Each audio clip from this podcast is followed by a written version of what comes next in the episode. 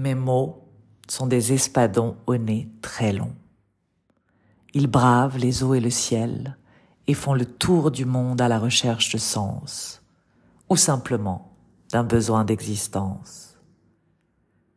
Je me souviens de ce bateau qui navigue, perdu dans le vaste océan et moi, courant d'un bout à l'autre, exalté par les embruns qui envahissent mes narines.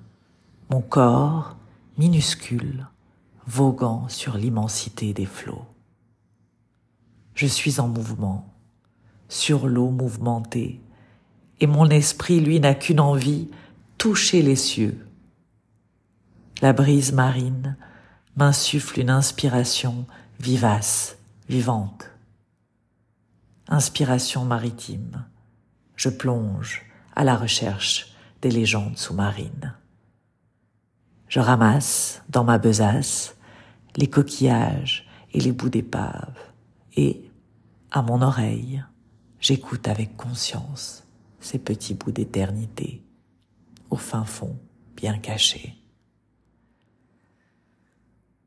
Je m'allonge sur le pont et je tangue, les yeux ouverts, mes pensées vrombissantes et éclairées par tant de beauté. Jouer maintenant avec les éléments et ma tête pour te dire ma poésie du vivant, de la mémoire et de l'instant pour te dire vivons la vie, vivant.